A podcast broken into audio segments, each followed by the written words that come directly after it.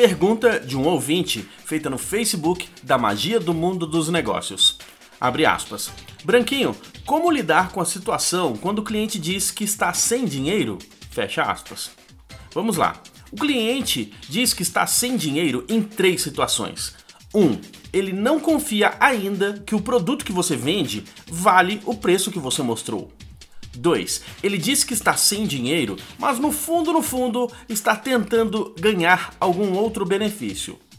3. Ele está falando a verdade e realmente não pode pagar no momento.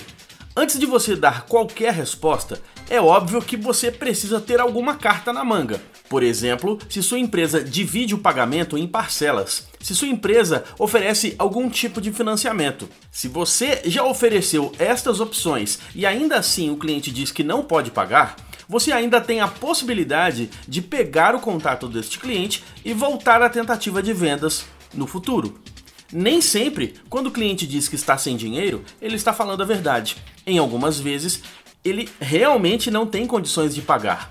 Mas pode ser que o cliente apenas não está convencido de que vale a pena comprar com você. Eu sou Leandro Branquinho, do radiovendas.com.br. Rádio Vendas.